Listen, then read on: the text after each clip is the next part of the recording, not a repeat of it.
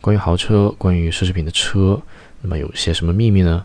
笔者呢是一位在汽车行业已经干了三十余年的这样的一个工程师。那么他提到的一些点呢，就是说关于豪车它不值得的一些点。比方说呢，这些豪车和一些普通级别的车，他们用的车型其实是一样的。那另外呢，我们通常会为豪车多出来这部分会付出哪些代价？就是说为哪一些点我们要付出这些多余的钱？而在其他呢，他会说到说关于一些高端 SUV 的一些贬值的情况，其实从数学上来算呢，不是特别的值。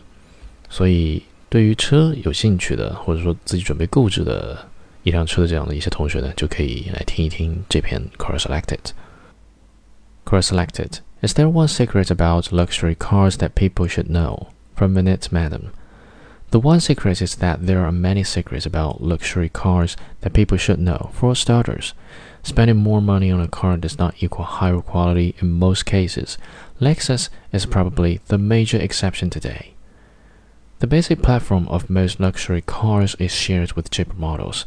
Take a look at an Acura MDX and the Honda Pilot, the Porsche Cayenne and Volkswagen Touareg or choose any comparable Infiniti and Nissan, Lexus and Toyota, Acura and Honda, or Porsche Volkswagen Group pairings.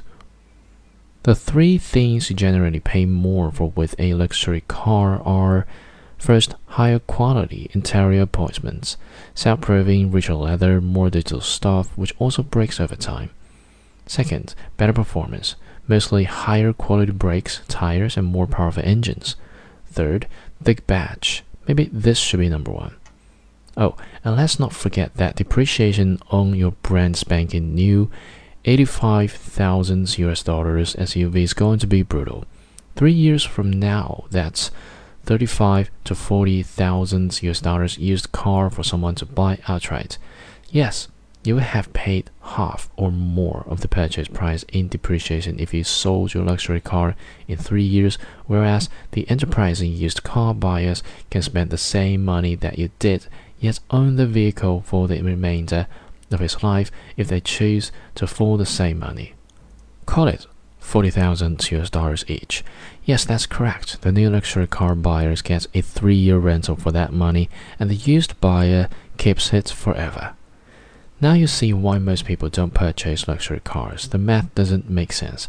From our friends at Car and Driver, the most commonly leased cars are small luxury sedans. Leases soaked up 60% of those models.